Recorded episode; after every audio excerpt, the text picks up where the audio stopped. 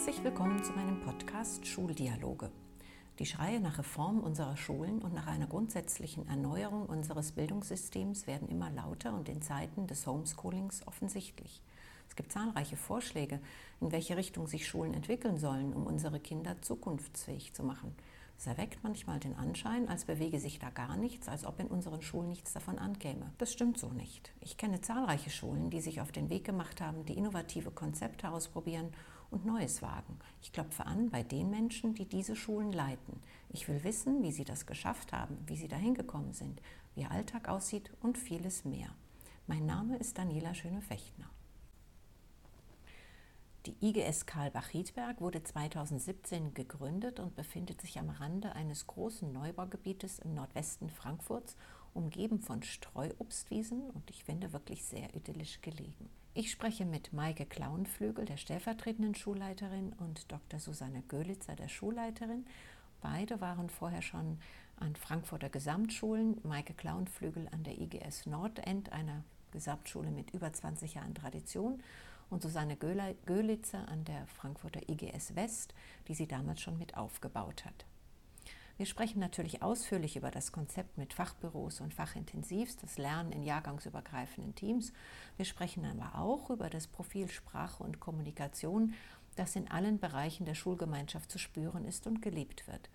Wir werfen auch einen kritischen Blick auf die Erwartungshaltung vieler Eltern und dem Spagat, den eine Schule manchmal vollbringen muss, zwischen den Vorstellungen der Eltern und den Vorstellungen der Schule bezüglich Autorität und Strenge. Zum Ende des Gesprächs nehme ich Bezug auf einen Gastbeitrag von Susanne Göhlitzer in der Frankfurter Rundschau vom 8.7.2020, in dem sie Schlussfolgerungen aus dem Corona Homeschooling formuliert. Den Link dazu stelle ich in die Shownotes. Ich wünsche viel Spaß beim Zuhören. Wenn Sie morgens zur Schule fahren, zur Arbeit fahren, auf was freuen Sie sich am meisten? auf die Feldhasen, an denen ich immer vorbeikomme, auf die Morgensonne, die dann so aufgeht, wenn man hier oben durch die Streuobstwiesen fährt und auf das schöne Licht in den lilanen Fluren. und Sie, Frau Klauenflügel? Ähm, tatsächlich, das habe ich jetzt auch nach dieser ganzen Corona-Zeit gemerkt. Also wir beide als Schulleitung haben in den ähm, Wochen, in denen die Schule zu war, hier ganz viel alleine gesessen. Und ich freue mich jetzt jeden Morgen darauf, dass die Schule wuselt. Mit Kindern und mit Lehrkräften. Gestern saßen wir hier nachmittags um halb vier und haben irgendwie miteinander noch was besprochen und stellten fest, die ganze Schule war noch voll mit unseren Lehrerinnen und Lehrern, die miteinander Konzepte äh, diskutiert haben, Unterricht vorbereitet haben gemeinsam. Also es wuselte auch da noch. Also das heißt, so dieses alle gemeinsam sind diese Schule und dass man das sozusagen jeden Tag hier so erleben kann, darauf mhm. freue ich mich im Moment jeden Morgen. Oder fällt mir auch noch was ein. Mir, genau, das war, ist jetzt ein äh, Erlebnis aus den letzten Tagen und daran, das, da, da habe ich dann ganz, ganz intensiv mich wieder erinnert, auf was ich mich früher vor Corona immer gefreut habe. Da hat ein Schüler gesagt zu mir, Frau Gülitzer, habe ich dich jetzt? Ja. Und dieses morgens begrüßt werden mit Hallo Frau Gülitzer, wie geht's Ihnen? Oder Guten Morgen Frau Gülitzer, das ist total schön, mhm. wenn man hier so rumläuft. Mhm. Schön. Also ich höre raus, es war die richtige Entscheidung, hierher zu wechseln. Sie waren beiden an äh, etablierten IGSen in Frankfurt. Sie, ja. Frau Klauenfülliger, an der IGS Nordend, Sie an der IGS West. Es war die richtige Entscheidung. Sie nicken. Ich Absolut. nicke. Ja. ja, es war die richtige Entscheidung. Es, also das andere hatte auch seine Zeit und mhm. seinen, seinen Sinn und äh, es war auch eine gute und wertvolle Erfahrung, weil ich ja schon mal eine Schulgründung mitgemacht habe. Also insofern war das irgendwie fast zwingend, dann das nochmal zu probieren. Aber es war auch deswegen die richtige Entscheidung, weil wir nochmal ein paar Dinge auch wirklich anders machen konnten aus diesen Erfahrungen, die wir an anderen IGSen gemacht haben. Das war eine spannende Kombination von uns beiden. Du hattest diesen Schulaufbau mitgemacht und ich war an der IGS Nordend an einer Schule, die ja an mhm. ganz vielen Stellen ganz früh Impulse gesetzt hat in der IGS-Landschaft äh, in Frankfurt. Ja. ja. mit dem gemeinsamen Unterricht, mit, den, mit der Teamorganisation. Also da ist ja ganz viel schon vorgedacht und vorgebaut worden. Und sozusagen auf diese Vorerfahrungen auch zurückzugreifen und zu sagen, wie sieht denn so eine IGS aus, wenn sie seit 25 Jahren arbeitet? Was, was gelingt denn da besonders gut und wo muss man vielleicht Dinge auch nochmal anders denken?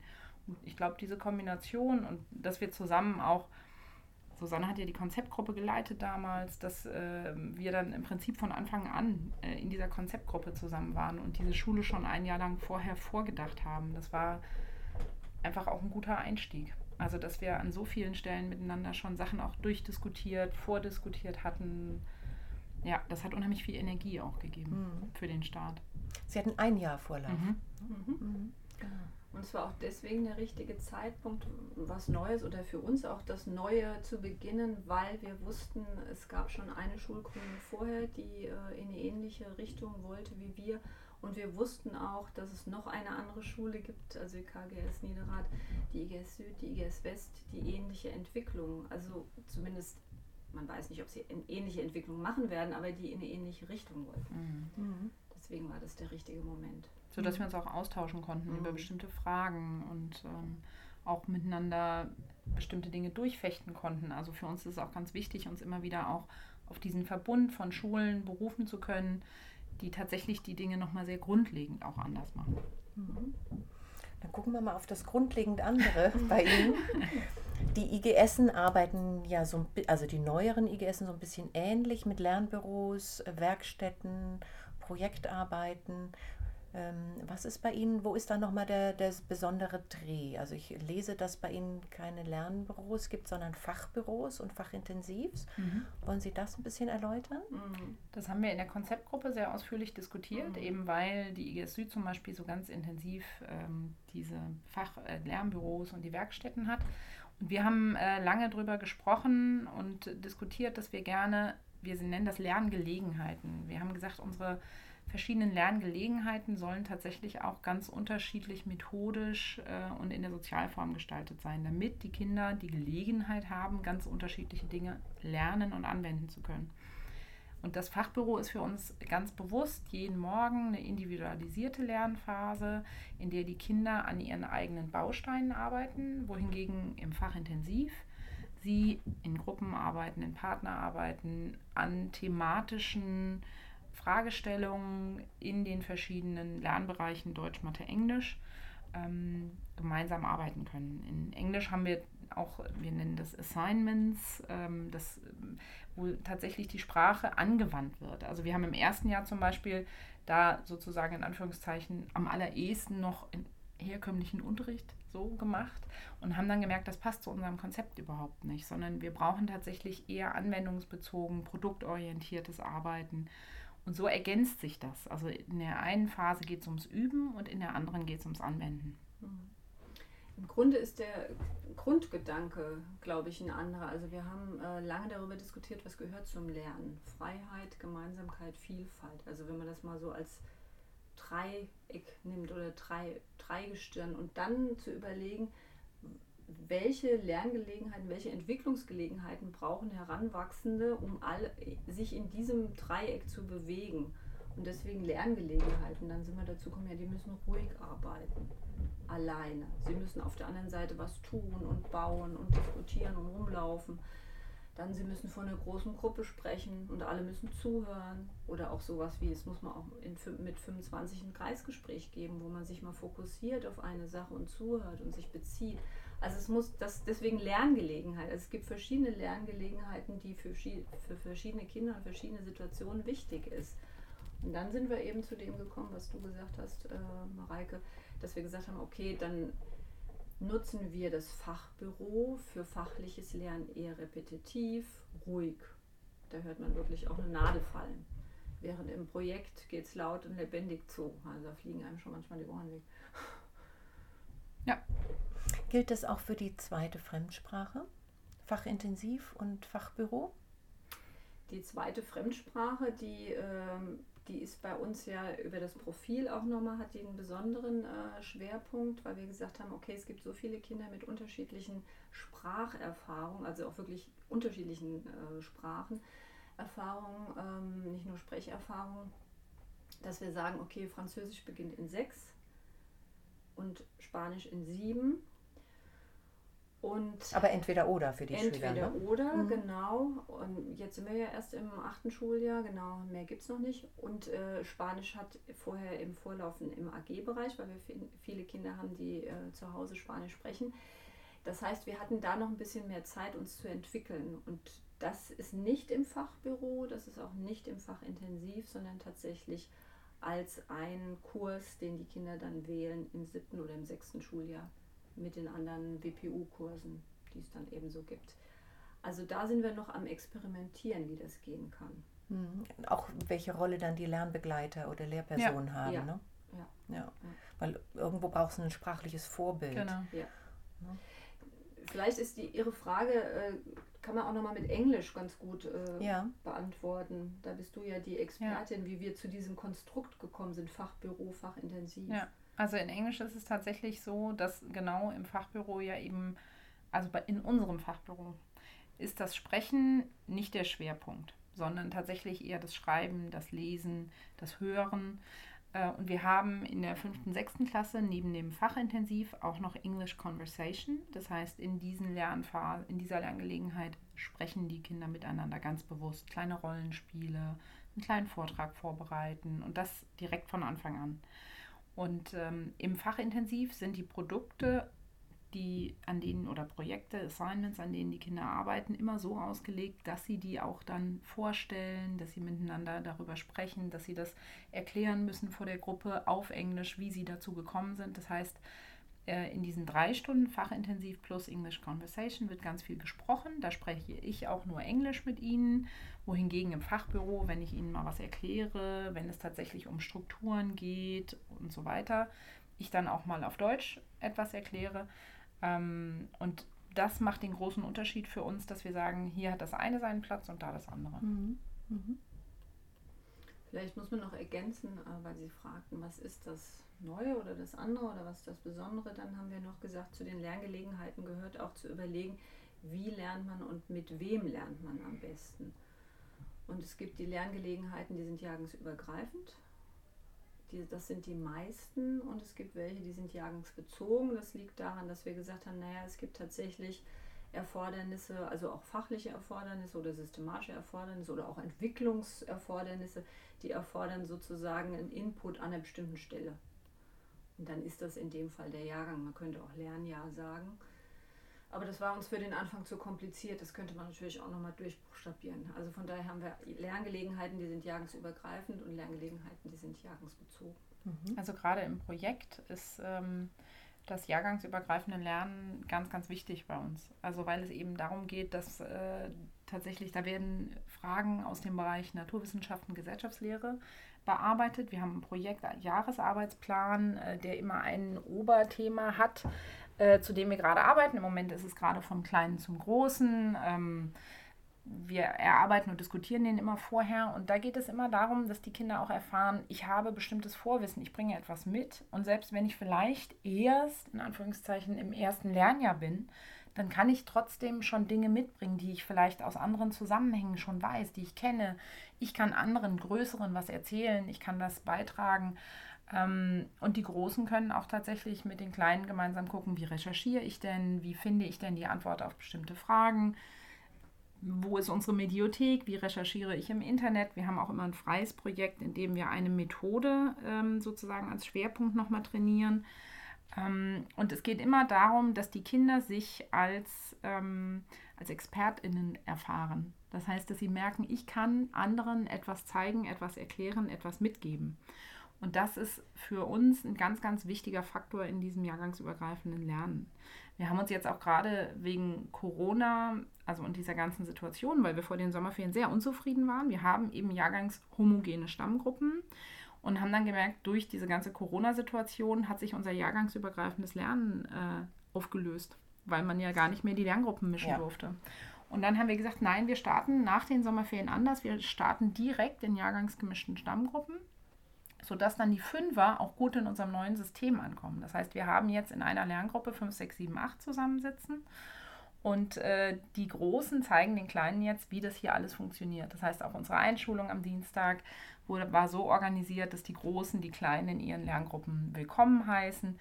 Und ähm, das ist einfach eine schöne Erfahrung, ja, weil die nämlich tatsächlich merken, ja, okay, hier ist ganz viel verwirrend und wuselig und so, aber ich habe nicht nur eine Lehrkraft, die mir erklärt, ja, so und so und so musst du es machen, sondern ich habe hier 18 andere, die schon mindestens ein Jahr Erfahrung haben und die mir dabei helfen können, an die ich mich auch wenden kann und mit denen ich zusammenarbeiten kann. Und äh, das ist für uns ein ganz wichtiger Aspekt unserer Arbeit. Wir haben sehr ausgiebig darüber diskutiert, wie wir das jahrgangsübergreifende Lernen weiterentwickeln. Wir sind insgesamt ähm, als Schulleitung sehr intensiv dabei, immer wieder auch zu überlegen, wie kann unsere Schulentwicklung als dialogischer Prozess gestaltet sein, nämlich mit verschiedenen Momenten, in denen wir bestimmte Fragestellungen miteinander überhaupt erstmal im Dialog besprechen, Gedanken austauschen, ohne Entscheidungszwang, ohne Entscheidungsdruck und dann haben wir bestimmte Schritte in unserem Prozess, in denen sowas in der Arbeitsgruppe dann gegeben wird. Dann wird es nochmal vorgestellt, die Ideen, die in der Arbeitsgruppe entwickelt worden sind. Dann wird es nochmal mitgenommen nach Rückmeldungen der anderen. Also das heißt, das ist so ein äh, längerer Prozess. Und wir hatten das jetzt zum Beispiel gerade zum jahrgangsübergreifenden Lernen und haben uns sehr intensiv mit der Frage auseinandergesetzt, sollen unsere Stammgruppen perspektivisch jahrgangsgemischt sein oder sollen sie jahrgangshomogen sein? Und wir haben uns am Ende des letzten Schuljahres dafür entschieden, für die nächsten drei Jahre jetzt tatsächlich jahrgangshomogene Stammgruppen zu haben, aber in dem Lernhaus dann Jahrgang 7, 8, 9 und 10 miteinander arbeiten zu lassen. Und Susanne hat es gerade schon gesagt, wir haben ganz viele Lerngelegenheiten, eigentlich die Mehrheit, in denen die jahrgangsübergreifend arbeiten. Und die Idee dahinter ist, dass tatsächlich so ein Siebtklässler dann tatsächlich auch mal sieht, wo geht denn meine Reise hin? was, was kommt denn auf mich zu? Und dann die Zehnklässler und Neunklässler sich ja auch ganz wunderbar auf das vorbereiten können, was nach der Schule kommt, indem sie tatsächlich im Team mit anderen arbeiten, denen etwas erklären, etwas mitgeben und so weiter und sich dadurch ja auch ganz fantastisch auf etwaige Abschlussprüfungen oder überhaupt, also das ist gar nicht unser Fokus, sondern auf das Leben vorbereiten können. Ja, ja. Und da sind wir jetzt unheimlich gespannt und werden jetzt auch im nächsten Schuljahr überlegen, in dieser Arbeitsgruppe, wie wollen wir denn unsere Lerngelegenheiten weiter gestalten? Soll das so bleiben, wie wir es die letzten drei Jahre gemacht haben? Was für Herausforderungen gibt es denn noch in den höheren, Jahr höheren Jahrgangsstufen? Und das ist für uns ein unheimlich spannender Prozess. Also alles, was wir jetzt heute erzählen, ist sozusagen nur Stand jetzt. naja, ich denke, es muss halt immer so sein, dass äh, also die, die Grundgedanken, die man hat, äh, also wenn man Vielfalt äh, leben will, dann ist das der Grundgedanke und es muss dann eben so sein, dass die Organisation da mitwächst und die verändert sich eben. Aber der Grundgedanke ist sozusagen der, der bleibt. Natürlich kann sich auch mal ein Grundgedanke verändern mhm. über Jahrzehnte, aber das ist jetzt nicht so unser Beritt. Wir machen das jetzt mal so die nächsten zehn Jahre und da bleibt wahrscheinlich der Grundgedanke der gleiche. Und das ist für uns eine spannende, immer wieder eine spannende ja. Frage und aber auch eine wichtige Frage, auch Organisation, für uns als Organisation und als, als Schulleitung, die wir die Organisation aufbauen oder ähm, ja, mit, äh, mitgestalten oder leiten, zu sagen, also die Neuen, die müssen auch Gelegenheit haben, ihre Ideen auch einzubringen. Und dann muss sich eine Organisation da auch wieder entwickeln können. Und unser Profil Sprache und Kommunikation bezieht sich nicht nur auf die Angebote für die Schülerinnen und Schüler, sondern eben auch darauf, also Formate zu haben, ähm, also Kommunikationsformate für alle an Schulentwicklung Beteiligte, ähm, Organisationsformen zu haben, die diese Kommunikation unterstützen und natürlich auch einen Aufbau der einzelnen äh, ja, Gremien, die es dann gibt, die wiederum miteinander kommunizieren müssen. Also das ist so ein bisschen so unsere Hauptaufgabe, ja. auch zu gucken, wie kann das gelingen. Ja, das hast du jetzt schon angesprochen, dialogische Formate. Also wir, wir überlegen auch immer wieder, geht es jetzt um eine Entscheidung oder geht es um eine Entscheidungsvorbereitung oder geht es darum, Ängste, Ideen auszutauschen. Und dann, das muss man deutlich machen. Ja. Und das gilt für Kinder wie Lehrerinnen und Lehrer genauso. Mhm. Mhm. Bleiben wir mal bei dem Kommunikativen und bei dem, bei dem Profil.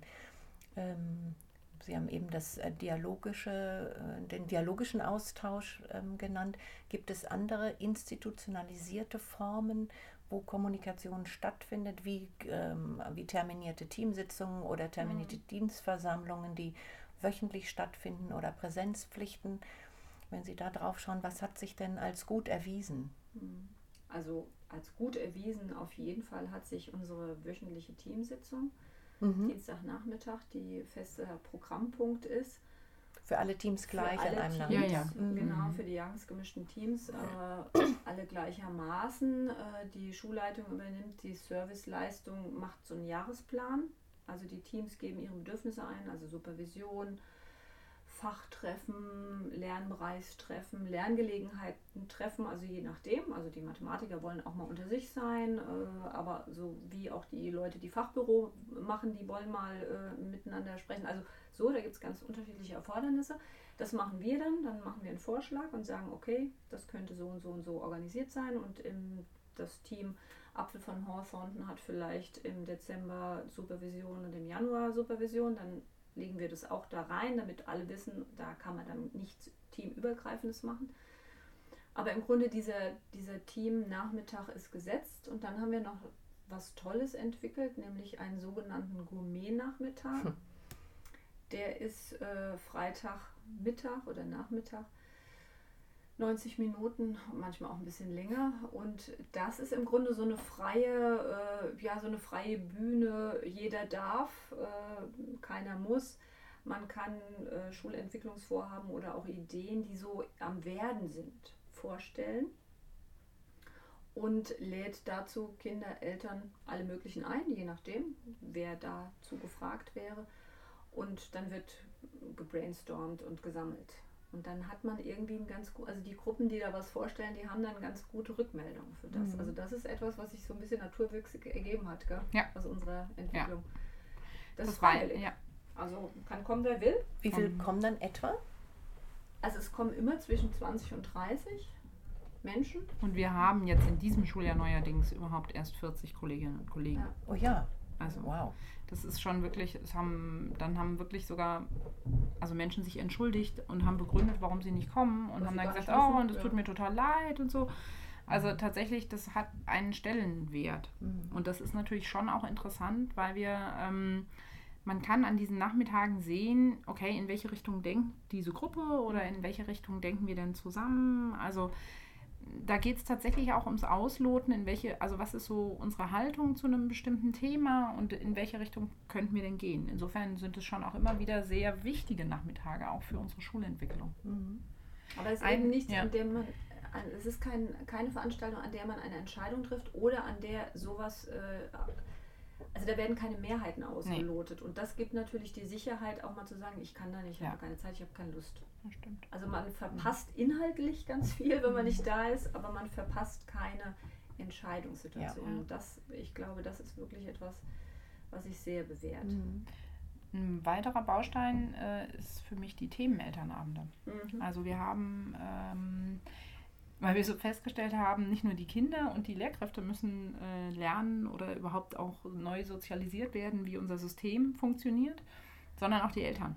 Ähm, da geht es ganz viel um Loslassen und auch das Kind auch mal scheitern lassen oder auch damit leben können, dass ich nicht immer eins zu eins den Überblick habe, denn es gibt bei uns keine Hausaufgaben. Die Kinder machen die Arbeit, die sie so haben, die Themenprojekte, die sie zu bearbeiten haben, schwerpunktmäßig in der Schule. Da ist vielleicht mal ein Rechercheauftrag zu Hause. Das heißt, ich kann eben nicht in der gleichen Form mich nachmittags hinsetzen, die Bücher durchgucken. Die haben unsere Kinder auch übrigens nicht. Die nehmen ja. die nicht mit nach Hause. Die sind alle hier in der Schule, weil wir sagen, das brauchen die nicht. Wir sind eine gebundene Ganztagsschule. Ähm, es entlastet Familienleben eben auch, wenn sie das nicht zu Hause haben. Aber das bedeutet für die Eltern, uh, ich muss loslassen. Mhm.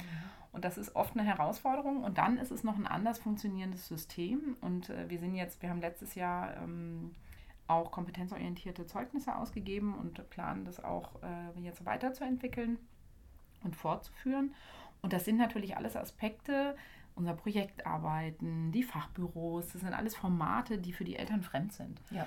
Und die Frage für uns war dann, okay, wie kriegen wir die Eltern in eine kompetente Position, dass sie irgendwie das Gefühl haben, ich weiß, wovon mein Kind redet, äh, wenn es zu Hause erzählt. Ja, ich weiß, was da passiert. Und dann haben wir angefangen, Themenelternabende zu entwickeln. Das heißt, wir haben dann äh, zum Beispiel einen Projektabend gemacht und dann sind die Eltern durch die verschiedenen Projektphasen gegangen. Also erst die Einführungsphase, dann äh, die Fragenentwicklungsphase, dann die Recherche, dann die Präsentation. Oder wir haben sie auch mal das Fachbüro selber ausprobieren lassen. Schön, ja, also Idee, ja. Äh, ja, da wurden dann genau, da wurden dann Eltern angewiesen, ihre Kappen abzunehmen, weil sie ja im Fachbüro sitzen. So, ja, also das war schon, hatte schon einen gewissen Unterhaltsamkeitsfaktor sozusagen, weil es natürlich auch darum geht, etwas zu erfahren, nicht nur etwas erzählt zu bekommen, sondern selber mal zu erleben, wie geht es denn meinem Kind in diesen Lerngelegenheiten? Mhm. Und äh, das führt dazu, dass die Eltern an ganz vielen Stellen sagen, sie stehen eben auch hinter unserem Konzept, weil sie wissen, was wir hier tun. Und das Schön. ist ein ganz, ja. ganz wichtiger Teil von unserer Schulentwicklung. Mhm. Und wir haben auch viele Eltern in unseren unterschiedlichen Schulentwicklungsgruppen, ja. die dann mit ihren Kindern zusammen teilweise eben mit dazukommen und ihre Expertise mit einbringen, damit wir uns äh, ja eben breit aufgestellt hier weiterentwickeln können. Schön, ja bleibe noch ein bisschen beim Konzept. Äh, mhm. Stichwort Verantwortung. Die Kinder nehmen bei Ihnen ganz viel Verantwortung. Sie bekommen Verantwortung, zum Beispiel als Mentoren für kleinere Kinder, mhm. für, für Neuankömmlinge. Wo erleben Sie noch Verantwortung bei Ihnen an der Schule? Mhm. Also wir haben so ein Verantwortungskonzept, das ähm, ursprünglich aus den zwei Lern, äh, zwei Fächern Ethik und äh, Religion äh, zusammengesetzt wurde. POVI, aber auch Deutsch so, also wir haben sozusagen ähm, ja, inhaltliche Bezüge da reingenommen und haben dann gesagt, okay, äh, das ist aber ja nicht nur ein, ein, unterrichtliches Fach, sondern es ist ja eine Haltung, ja, eine gesellschaftspolitische Haltung, aber auch eine erzieherische mir selbst gegenüber, also eine Entwicklungsaufgabe, Verantwortung peu à peu zu nehmen. Und haben dann im Grunde gesagt, okay, für Verantwortung für einen Fünftklässler ist eine andere Verantwortung, also für einen Zehnjährigen ist eine verantwortliche Aufgabe eine andere als für einen 16-Jährigen. Also muss das irgendwie auch so ein bisschen so einen Aufbau haben. Und ähm, als wir 100 Kinder waren und äh, acht Lehrerinnen und Lehrer, haben wir begonnen mit sowas wie, okay, wo sind denn hier in der Schule Verantwortungsbereiche, die du übernehmen kannst? Also Mensa, Versammlung, eine Versammlung leiten, einmal in der Woche. Damals gab es noch kein Corona, waren wir dann mit 100 Kindern und zehn Lehrerinnen und Lehrern in einem Raum und haben immer ganz schöne Sachen äh, vorgestellt. Das war die Vorgabe, man durfte nur schöne Sachen vorstellen oder nur schöne Sachen erzählen. Also die Versammlung wurde geleitet von Kindern und so peu à peu immer wieder angeregt, also wo sind die Stellen, an denen ihr Verantwortung übernehmt? Und das ist im Grunde so der Aufbau. Dann haben wir angefangen, mit den Kinderrechten uns auseinanderzusetzen. Also aus der Verantwortung entsteht natürlich auch ein Recht oder umgekehrt, aus dem Recht entsteht auch eine Verantwortung, beidseitig. Und das äh, ist jetzt im Grunde so das Dauerthema, also immer wieder Punkte zu finden, wenn ich saubere Toiletten haben möchte, wenn ich äh, in das Gebäude möchte, auch im Freiraum, beziehungsweise jetzt noch in der Pause wo, an welchen Stellen muss ich denn dann selbst oder wir Verantwortung übernehmen und an welche Stelle muss ich sie bringen. Also das ist sozusagen etwas, was ich nicht nur in dem Lernbereich Verantwortung vermittelt wird, sondern das ist etwas, was wir als, Sie haben vorhin gesagt, Lernbegleitung oder Lehrerin oder Lehrerrolle, also was ein Teil zu der Lernbegleitung gehört, immer wieder zurückzuspiegeln, okay, wo kannst du es denn hinbringen? Oder was machst du denn jetzt damit? Also ich kann dir helfen, das an die Stelle zu bringen, aber du musst es dann auch selbst machen mit Unterstützung der anderen Kinder oder mit uns. Also das ist so ein Teil der Verantwortung.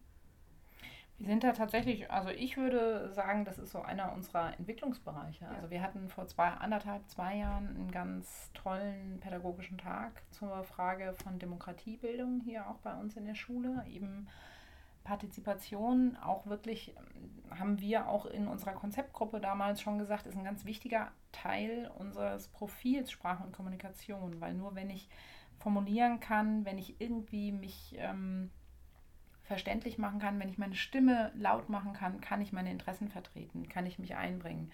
Nur wenn ich Prozesse, das ist äh, das, wovon Susanne gerade sprach, wenn ich Prozesse kenne und weiß, wie ich sie nutzen kann, kann ich das, was ich möchte, auch entsprechend einbringen. Ähm, und das ist ein Bereich, da sind wir auch gerade, wir haben eine SV, die ganz engagiert ist und sich auch einbringt. Äh, wir haben Kinder, die bei den Hospitationen, die wir haben, Verantwortung übernehmen und anderen ihre Schule zeigen und rumführen. Also ähm, da gibt es schon ganz viele Bereiche und das sozusagen aber zusammenzuführen zu eben einem Konzept, zu diesem ganzen äh, Demokratie-Partizipationsbereich, da sind wir gerade auch noch mit in der Entwicklung. Also das gehört mit dazu, denn je größer die werden, desto intensiver können, also beteiligen sie sich natürlich auch. Wir haben ganz bewusst gesagt, bereits in den Jahrgängen 5, 6, 7, ähm, obwohl es eigentlich äh, nicht vorgesehen ist, sollen die auch mit zur Schulkonferenz kommen, sollen da beratend erstmal, ab der 8 dürfen sie jetzt tatsächlich auch mitstimmen. Also das ist schulrechtlich so vorgesehen, aber wir haben gesagt, wir wollen die Kinder vorher schon mit drin haben in der Schulkonferenz, weil die wissen müssen, wir wollen hören, was die dazu sagen. Die werden zum Beispiel bei unseren Zukunftswerkstätten sind die mit dabei. Also ganz intensiv sind die eben auch mit dabei in unserem Schulentwicklungsprozess. Das heißt, das sind alles so diese Bereiche, in denen wir das schon arbeiten und da sozusagen das konzeptionell nochmal zu rahmen. Also das ist so einer der Bereiche, in denen wir auch ganz intensiv mhm. auch in der Arbeit mhm. sind. Mhm. Es gibt halt so strukturelle Bereiche, also Logbuch führen. Also ich übernehme Verantwortung für mein eigenen, mhm. eigenes Lernen und dokumentiere das, reflektiere das immer wieder in den Lerngesprächen, die zweimal in der Woche stattfinden mit äh, meiner Klassenlehrerin oder mein, mit meinem Klassenlehrer. Also es sind eher so strukturierende Momente. Natürlich gibt es auch so inhaltliche Momente, äh, Aspekte, Auseinandersetzung mit den Kinderrechten, Auseinandersetzung mit äh, Politik und so weiter. Aber es gibt natürlich auch noch so Sachen, ähm, an welchen Stellen kommt ein Kind vorbei. Und dann haben wir zum Beispiel den Lernjob im, für die Kleinen. Also wenn die Eltern äh, dazu stimmen, können sie in der Dreiergruppe mit einem bestimmten Auftrag in bestimmten Lerngelegenheiten nach draußen mhm. und können das erledigen, was sie erledigen wollen und wieder zurückkommen. Also das ist so ein erstes Moment von ich gehe mal raus und komme wieder rein. Ja. Und das wird größer. Ja, Im Moment sind wir gerade dran, die Herausforderungen zu planen. Also mhm. Also machen wir es wie andere Schulen, drei Wochen raus, ja. über die Alpen fahren oder irgendwo am Strand äh, was Verantwortliches machen oder wie auch immer. Oder machen wir es eher das ganze Jahr, einmal in mhm. der Woche. Also wir sind immer gerade so am mhm. ja, Überlegen, Diskutieren wenig pragmatisch, sondern tatsächlich so zu gucken, was, was ist denn das, was, was so 14-, 15-Jährige dann machen wollen auch und können. Und dann, um es dann wieder mit in die Schule zu bringen. Mhm. Im siebten Schuljahr beispielsweise haben wir Verantwortung in Aktion, heißt das. Da sind die Schülerinnen und Schüler einmal in der Woche in sozialen Einrichtungen und übernehmen da eine Aufgabe. Und dann bringen sie diese Erfahrung wieder mit rein. Also es gibt so Bausteine, an denen sie vorbeikommen. Mhm. Wir haben jetzt viel über das Konzept gesprochen. Wir haben uns unterhalten über die Fachbüros, über die Fachintensivs. Wir haben gesprochen über Verantwortung, über Herausforderungen, über jahrgangsübergreifendes Lernen an der Schule, über das Gebäude, was sich erneuert. Sie ziehen bald um. Ich frage mich, ähm, also wenn ich das höre, sage ich, als Schülerin würde ich unglaublich gerne mal in diese Schule gehen. Das würde mir Spaß machen. Ich darf mich entfalten und ich darf Forscherfragen stellen. Ich darf nach meinen meine Lerninhalte größtenteils selbst bestimmen, auch meinen Rhythmus selbst bestimmen. Aber ich frage es mal anders. Gibt es auch Kinder, bei denen Sie das Gefühl haben, da passt es nicht, die verhaltensoriginell sind oder bei denen die Motivation zum Lernen fehlt oder die Konzentrationsschwierigkeiten habt? Was meinen Sie? Welche Erfahrungen haben Sie gemacht? Nicht von vornherein. Also ich würde, ich finde die Frage, die Frage kann ich so nicht beantworten. Also ich würde nicht sagen, dass es Kinder gibt, die nicht geeignet für die Schule wären. Oder dass die Schule nicht geeignet wäre für bestimmte Schülerinnen und Schüler. Das könnte ich nicht sagen. Aber ähm, ich würde schon sagen, es gibt Eltern, die nicht geeignet sind für unsere Schule. Mhm. Was meinen Sie damit? Und das ist gerade jetzt auch unter Corona äh, wie unter so einem, ähm, ähm, wie unter einer Lupe, wie unter so einem Brennglas wird das besonders deutlich. Also Eltern, die ähm, vielleicht sich irgendwann mal entschieden haben, ihre Kinder auf eine Schule zu schicken, die besonders ist, die das auch immer sehr besonders deutlich macht, die sich das aber nicht vorgestellt haben und jetzt merken, ups, das, was die Kinder machen, ist nicht vergleichbar mit äh, der mit dem Gymnasium dem, um die Ecke. Genau, mit dem Gymnasium hier in der, äh, im Viertel. Oder äh, wo die Omas und Opas immer fragen, was hast du für Noten? Wie, du hast keine Noten, dann kannst du ja gar kein Geld kriegen. Also es geht jetzt nicht um diese Frage, aber es geht so um diese Haltung, Haltung. der Eltern. Und es gibt viele Eltern, da ändert sich die Haltung. Mit uns gemeinsam die sich auf was eingelassen haben und dann äh, verändert sich das. Aber es gibt auch tatsächlich jetzt nach drei, wir sind jetzt im vierten Jahr, Eltern, die uns die gleichen Fragen stellen wie vor drei Jahren und immer noch darauf warten, dass es endlich losgeht. mit Leistung, ja, mit ja, Leistung, mit, genau. mit einer besonderen Art von Leistung. Also genau. Leistung müssen unsere Kinder auch bringen, aber mit einer ganz besonderen gymnasialen Art von Leistung, Bulimie lernen, mit einer ganz besonderen Autorität, mit einer ganz besonderen Note und so weiter und so fort. Und da habe ich jetzt letzt, gerade letzte Woche unter mhm. Corona, wo die Ängste auch besonders groß sind, äh, zwei, dreimal sagen müssen, ich glaube, das, was sie erwarten, erfüllen wir nicht. Ja. Färbt das dann auch auf die Kinder dieser ja. Eltern ab? Ja, das ja. färbt eindeutig ab. Ja. Das macht auch ähm, die Kinder unsicher. Ja. Also die Kinder sind dann unsicher. Natürlich, die meisten äh, Kinder in ihrem Umfeld erzählen eben was anderes von der Schule als das, was sie hier erleben.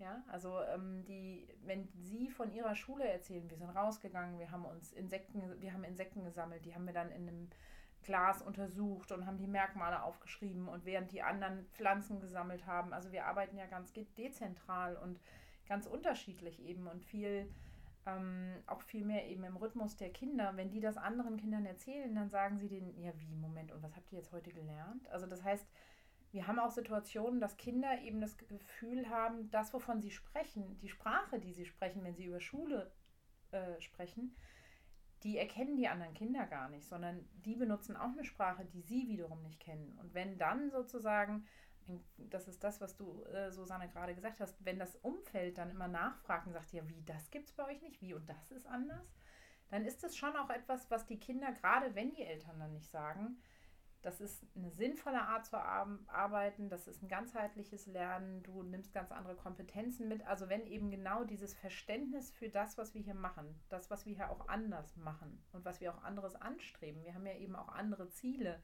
als ein Gymnasium, vielleicht, das ja, gibt es natürlich auch Unterschiede, aber oft unterstellt wird, es wird eben nur aufs Abitur vorbereitet und dann kriegen die eben bestimmte, der Stoff, der eben gerade in mhm. Corona-Zeiten ja vielleicht zu kurz gekommen ist. Das ist eben bei uns gar kein zentraler Begriff. Natürlich geht es auch um Fragen von Fachlichkeit und wie gewährleisten wir auch fachliches Lernen. Aber es geht eben auch darum, überfachliche Kompetenzen auszubilden, soziale Selbstkompetenz. Das heißt, wenn ich das Gefühl habe, damit können andere gar nichts anfangen, dann verunsichert mich das auch als Kind. Und dann habe ich das Gefühl, ah, ich weiß gar nicht, was soll ich denn mit der Art von Lernangebot, die ich hier habe, eigentlich anfangen. Ja?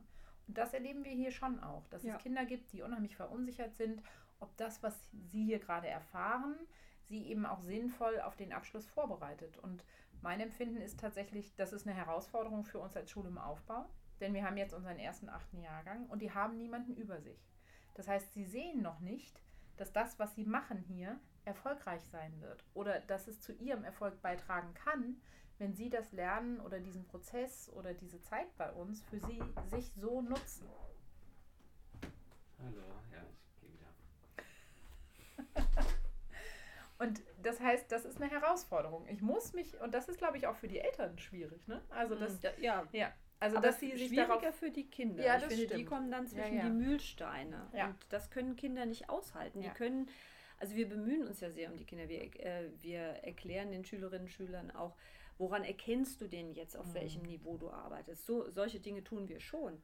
Aber wenn, wenn sozusagen äh, das Kind äh, zu Hause familial immer wieder hört, das passt nirgendwo mhm. rein, da kann man sich einen Wolf reden.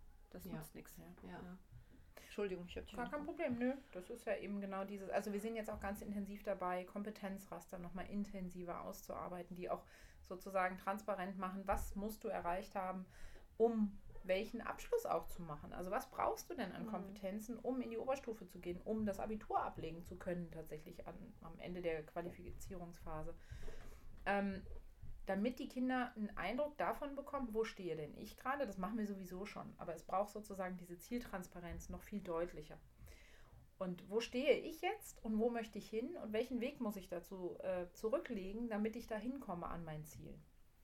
Wir haben jetzt die ersten Prognosen am Ende der achten, äh, ja. also am, äh, am Ende des ersten Halbjahres in der acht, genau. Mhm. Das ist jetzt auch nochmal so ein ganz spannender Moment. Wir bereiten jetzt gerade auch zum Beispiel eine Info für die Kolleginnen und Kollegen vor. Viele haben noch keine IGS-Erfahrung vorher gehabt.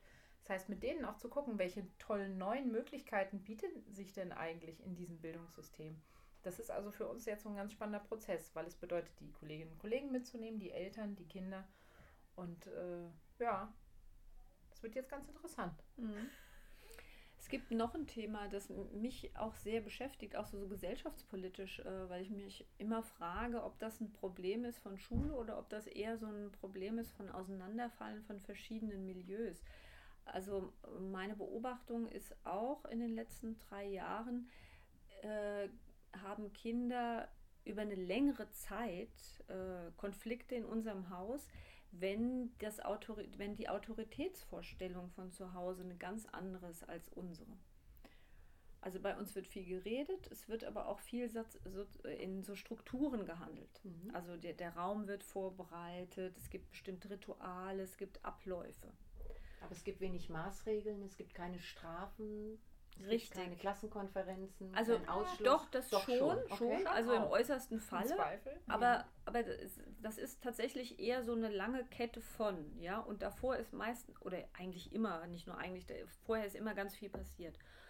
Und äh, in der Regel greif, greifen ja auch diese Dinge, die vorher pädagogisch passiert sind. Und die Kommunikation, wenn die gut ist. Also das sind wirklich äh, nur wenige. Aber es gibt Kinder, bei denen wir äh, bei denen es uns nicht gelingt, und ich glaube, es kann auch an einer bestimmten Stelle nicht gelingen, die Vorstellung von, wie kriege ich eine innere Disziplin, wie, wie kriege ich mich auf die Reihe, wie kriege ich ein Ziel, äh, das für ein Kind übereinzukriegen mit den Vorstellungen von zu Hause. Und dann haben wir schon auch manchmal Eltern, also wenige, aber es gibt schon mal Eltern, die sagen, ja, sie müssen halt strenger sein, ja. Und die Vorstellung der Strenge bei den Eltern aber eine andere ist als meine Vorstellung ja. von Strenge. Ja. Also ich finde mich jetzt auch gar nicht so unstreng, aber die Vorstellung der Eltern ist eben eine andere. Also das würde ich schon sagen, das ist auch so ein, äh, ja, das ist natürlich etwas, mit dem eine Schule wie, wie, wie unsere sich auseinandersetzen muss. Ich glaube aber nicht, dass es eigentlich unser Thema ist, sondern es ist, glaube ich, tatsächlich mhm. ein Thema von Gesellschaft, ja. wie unterschiedliche Vorstellungen von Sozialisation und von der Erziehung so aufeinander prallen. Und auch von der Rolle der Schule. Ja. ja. Mhm. Zusätzlich, die Ursprungsfrage war ja eben auch, ähm, ist unsere Schule etwas für alle Kinder? Also ich, da mhm. würde ich ganz gerne den Aspekt noch ergänzen. Ich glaube, wenn sozusagen die Rahmenbedingungen gegeben sind, die Eltern ähm, unterstützen, also arbeiten mit uns zusammen, haben das Gefühl, sie unterstützen das pädagogische Konzept, dann bietet unser pädagogisches Konzept tatsächlich die Möglichkeit, für viele Kinder erfolgreich hier ähm, sich entwickeln und lernen zu können. Denn wir haben viele Möglichkeiten, eben alternative Angebote zu machen, Unterschied also Wahlmöglichkeiten anzubieten, eigene Perspektiven mit einzubringen, immer wieder auch selbst zu reflektieren, wie war jetzt gerade der Schritt, den ich gegangen bin, war ich da erfolgreich oder nicht? Warum war ich vielleicht erfolgreich oder warum eben auch nicht? Was kann ich beim nächsten Mal anders machen? Und das begleiten wir im multiprofessionellen Team sehr intensiv. Und das äh, machen unsere Lehrkräfte, aber wir haben auch Sozialpädagoginnen und Sozialpädagogen mit an der Schule, die diese Prozesse auch mit begleiten, die im Zweifel dann auch sozusagen als nächste Beratungsebene auch nochmal unsere Kolleginnen und Kollegen mit unterstützen und die Kinder auch unterstützen. Also die sind den ganzen Tag auch da und sind ansprechbar sodass wir tatsächlich sehr intensiv bei jedem Kind auch drauf gucken können, was brauchst du denn, um für dich hier erfolgreich sein zu können und, und glücklich sein zu können. Mhm. Und ähm, ich glaube tatsächlich, dass wir dadurch vielen, nicht allen, aber für viele Kinder einen Ort schaffen können, an dem sie sich gut entwickeln können. Und das mag auch äh, also das ist ganz sicher anders als an anderen Schulen, weil wir eben diesen Gleichschritt nicht haben, sondern wir haben tatsächlich an vielen Stellen die Möglichkeit, viel stärker zu individualisieren und auf das einzelne Kind auch einzugehen. Also diese Beziehungsebene, diese, diese individuelle Ebene ist für uns ganz, ganz maßgeblich in der pädagogischen Arbeit. Wissen die Kinder darauf immer sofort eine Antwort, wenn sie gefragt werden, was brauchst du, um hier gut arbeiten zu können? Nein, nee, ne? das ist ein ganz Teil, wichtiger Teil des Lernprozesses. Ja, ja, genau. das ist ein Teil auch unserer Kompetenz und ja. unserer, sag mal, deswegen brauchen sie auch Erwachsene und sie brauchen auch Lehrerinnen und ja, Lehrer, genau. weil das genau unsere Beratung ist. Ja.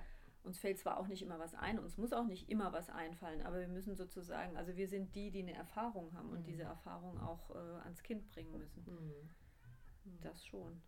Aber es ist schon ganz erstaunlich. Ich, äh, mir fällt eine Situation ein. Es, hat, es gibt einen Jungen äh, bei uns im achten Schuljahr, der hat ziemlich viel Quatsch gemacht. Und ähm, wir sind gerade im Gespräch. Okay. der hat ziemlich viel Quatsch gemacht und hat auch ziemlich viel äh, ähm, ja, Gespräche dann führen müssen. Und er hatte irgendwann mal gesagt, als ich dann sagte, weißt du, wenn, wenn du sowas machst, also ich glaube, hat irgendwie so ein, so ein, so ein äh, wie nennt man das, so ein Silvester äh, Böller, Böller Kracher irgendwo äh, fliegen lassen, knallen lassen wenn du sowas machst, dann ist es ja aus den und den Gründen und so nicht gut. Und ähm, das haben ja ganz viele mitgekriegt und wie, was, also irgendwie, das muss jetzt ja eine Konsequenz haben, ja. Also so. Und dann hat er gesagt, ja, dann, äh, ich könnte doch eigentlich mehr selber mir eine Strafe ausdenken. Und das war dann irgendwie so, dann hat er das mit anderen besprochen. Und das war dann so für mich auch so ein Lernprozess zu sagen, ja, man muss eigentlich die Kinder einbinden in diese Kommunikation über.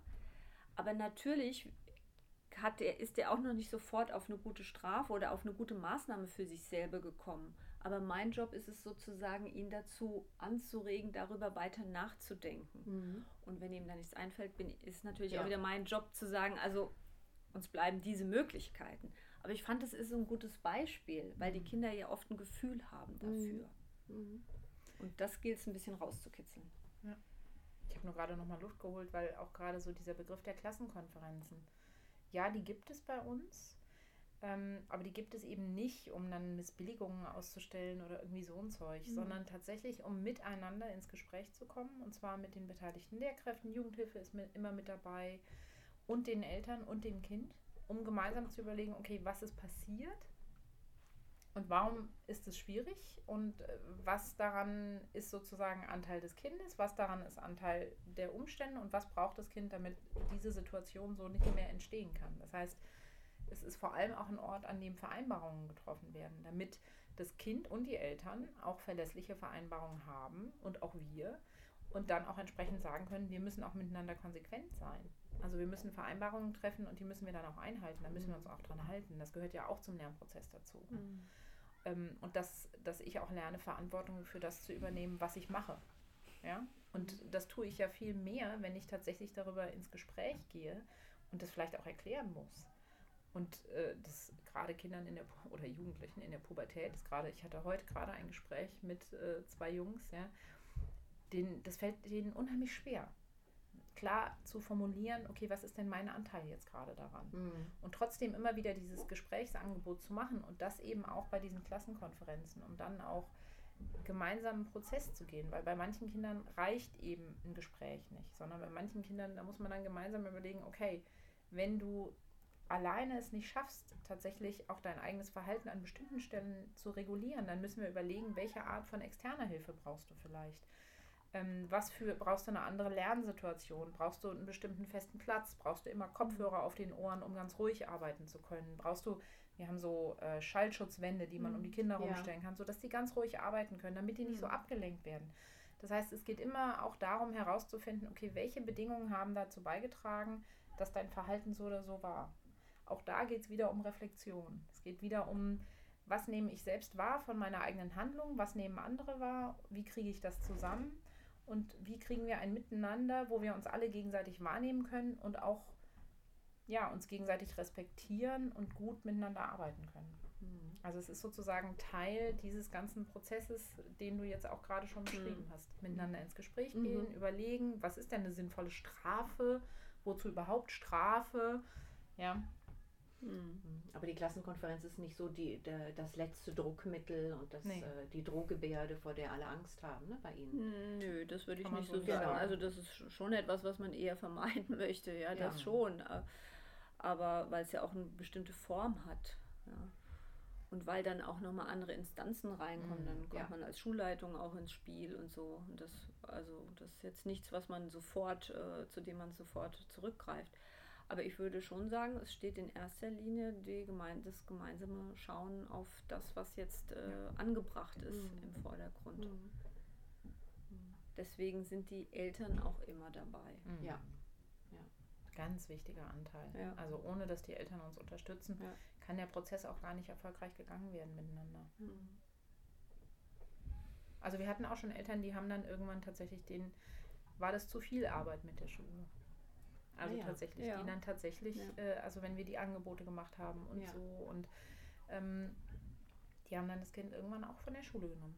weil wir, wir, fordern, äh, wir fordern ja was von den Familien. Wir fordern, dass sie sich zum Beispiel mit der Situation zu Hause auseinandersetzen, mit ihrem eigenen Anteil an der Entwicklung ihres Kindes. Ähm, was trage ich als Elternteil dazu bei, dass mein Kind mit diesem oder jenem Schwierigkeiten hat? Mhm. Oder was kann ich dazu beitragen, damit es ihm leichter fällt?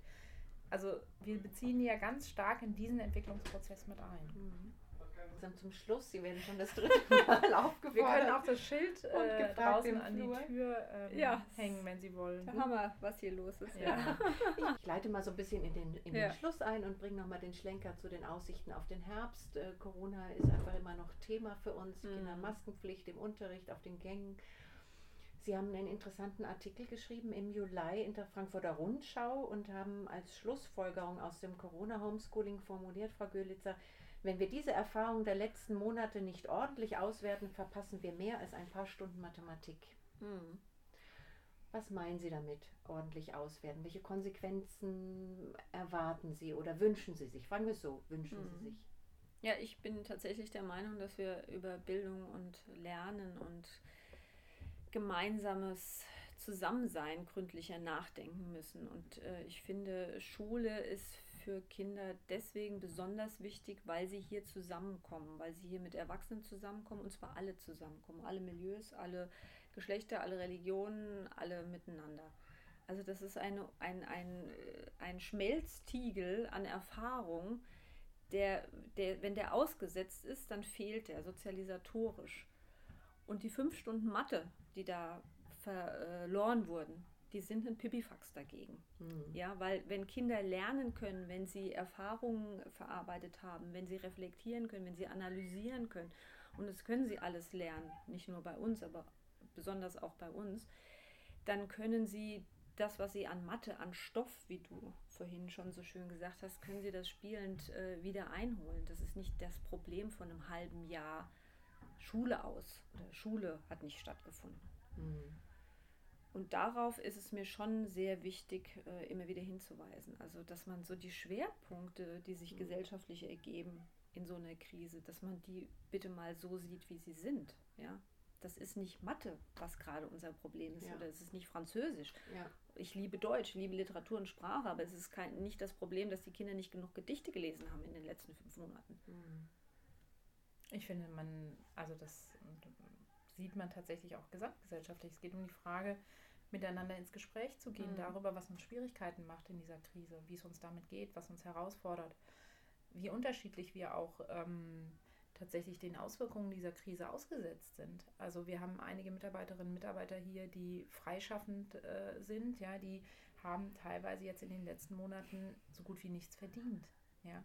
Was, was passiert mit diesen Menschen? Also wer, wer übernimmt denn Verantwortung für sie? Also auch bei den Kindern, ja. Ich meine, diese Situation, dieser Situation sind die Kinder, wenn die nur in den Familien sind, zu Hause, ja ganz alleine ausgesetzt. Die wissen ja auch gar nicht, wie sind die Zusammenhänge. Und wir merken das hier in unseren Morgenkreisen. Das ist ein ganz wichtiger Aspekt, dass wir bestimmte gesellschaftspolitische Dinge einordnen mit ihnen gemeinsam. Dass wir drauf gucken, warum wird denn über das eine Thema jetzt so besonders viel berichtet? Was ist denn die konkrete Frage dabei? Was ist das Problem? Ähm, warum werden Menschen so wütend über das, was jetzt gerade hier passiert? Was, wie geht es mir, wenn ich den ganzen Tag Maske tragen muss? Oder wenn jemand mir zu nahe kommt? Ja? Was für mhm. Ängste habe ich denn vielleicht auch, weil in dem einen Artikel dies steht oder auf Instagram das gepostet wird? Das heißt, es geht darum, gemeinsam, auch mit Gleichaltrigen, aber eben auch mit Erwachsenen, die auch sozusagen Metawissen mit reinbringen, Dinge auch einzuordnen, Ängste äußern zu können und im Zweifel auch überwinden zu können. Mhm. Und ähm, gleichzeitig dann auch noch mit anderen Spaß zu haben. Ja? Mhm. Und trotzdem neben mich hinsetzen und Mathe pauken, eben miteinander zu spielen, Regeln einzuüben, ähm, Kompromisse auszuhandeln. Das sind ja ganz viele soziale Kompetenzen, die dann auch später dazu beitragen oder eben auch meine eigenen Interessen und Bedürfnisse zu formulieren. Das sind Dinge, die tragen dazu bei, dass am Ende die Demokratie auch funktioniert. Und äh, wir haben unser Profil Sprache und Kommunikation nicht umsonst so gewählt. Das betrifft nicht nur Sprachenlernen, sondern es betrifft auch miteinander ins Gespräch kommen. Deswegen mhm. haben wir auch an ganz vielen Stellen eben genau immer wieder diese Gesprächsanlässe weil für uns dieser Aspekt ein ganz, ganz wichtiger Teil der Demokratieerziehung eben auch ist. Mhm. Und deswegen braucht es Schule, ja, damit äh, tatsächlich auch ein politisches System, in dem Menschen gehört werden, miteinander auch streiten können inhaltlich und miteinander Lösungen entwickeln können, auch funktionieren kann. Ähm, und das müssen Menschen lernen. Und dazu braucht es auch Schule und zwar auch hier miteinander. Und das ist es, worum es gehen muss. Und ähm, ich habe jetzt gerade heute eine Situation gehabt mit einer Schülerin. Wir hatten so, wir hatten über, wir haben Moodle, das ist ein, ja. eine Plattform, äh, Schulportal, äh, mit der wir ganz viel gearbeitet haben. Wir haben viel Videokonferenzen in dieser Corona-Zeit gemacht und eben diese Plattform aufgebaut. Und die Schülerin sagte, es ging darum, sie sollten den neuen Fünfern erklären, was ist denn Moodle? Und die Schülerin äh, fingen ihren Satz an mit, in den Corona-Ferien haben wir mit Moodle gearbeitet. Und dann habe ich gesagt, das waren doch, waren das also ich war, ich habe gesagt, das waren doch keine Ferien. Und sie gesagt, doch, doch klar. Ich konnte ausschlafen, dann konnte ich in Ruhe die Sachen machen, die da eben auf Moodle standen und dann hatte ich wieder frei. So, und das war für sie also so dieses, wie du gerade gesagt hast, Susanne, dieses inhaltliche, sich was draufschaffen, ja klar, das macht man mal so. Das ist aber dann sozusagen das ist, das ist ein kleiner Teil. Und jetzt hier, die ist so glücklich, wieder in der Schule zu sein. Die ist wirklich richtig aufgeblüht, seitdem die wieder da ist. Ist unheimlich mhm. engagiert, kommt in unsere Schulentwicklungs-AGs und gestaltet diese Schule unheimlich mit. Also, das ist das, was ihr gefehlt hat, hat sie dann auch nochmal hinterher gesagt. Und deswegen wären das für sie Ferien gewesen. Ja, ja. Also, sie bestand da auch drauf. Es war wirklich, weil eben so dieses, ja, das inhaltliche Lernen, ja, klar, das gehört auch dazu, aber das ist eben ein Teil. Mhm von eben einem viel umfassenderen Lernprozess. Ich fand das eine spannende Anekdote von einer Kollegin von einer anderen Schule, die hat berichtet, die sitzen alle an Einzeltischen, aber die sitzen alle an Einzeltischen, die dürfen keine Gruppenarbeit machen, keine Einzelarbeit, äh, keine, keine Gruppen, keine Partnerarbeit machen. Sie darf nur vorne stehen und irgendwelche Vorträge halten und vielleicht noch ein bisschen Unterrichtsgespräch machen. Sie sagt, sie selber geht total unmotiviert in die Schule. Und ich habe zu ihr gesagt, aber warum geht ihr denn bitte nicht mal ins Gespräch darüber, dass das so nicht geht? Das ist doch keine richtige Bildung, das ist doch schrecklich. Ja, das hat doch die Schulleitung so entschieden. Und ich war, ich habe dann gedacht, aber das, also ich habe dann so richtig gemerkt, das geht so gegen auch diesen Begriff, den wir hier an der Schule von Bildung so leben, weil es eben nicht darum geht, dass ich nur irgendwelche Vorträge halte und die Kinder was notieren, sondern es geht darum, hier gemeinsam zu leben, Dinge zu erleben und dadurch gemeinsam zu wachsen und sich zu entwickeln und dabei natürlich auch fachliche Inhalte mitzunehmen. Das ist gar keine Frage, aber es ist eben ein ganzheitliches Lernen und darum muss es gehen. Und das, das tatsächlich, ich finde, das ist das, was verloren gehen kann, wenn aus dieser Krise nicht gelernt wird. Wenn der Fokus jetzt tatsächlich auf diesem Stofflichen liegt, das irgendwie noch in die Köpfe gehen soll und nicht darauf, dass Kinder sich wieder begegnen können. Und Kinder brauchen auch strukturierte Begegnungen. Die können nicht einfach nur auf dem Pausenhof entlassen werden, sondern die brauchen strukturierte, angeleitete, von den Lehrkräften begleitete Situationen wie auch freie Situationen, aber es braucht eben beides. Und das ist ein ganz zentraler Aspekt von schulischer Bildung. Also. Hm.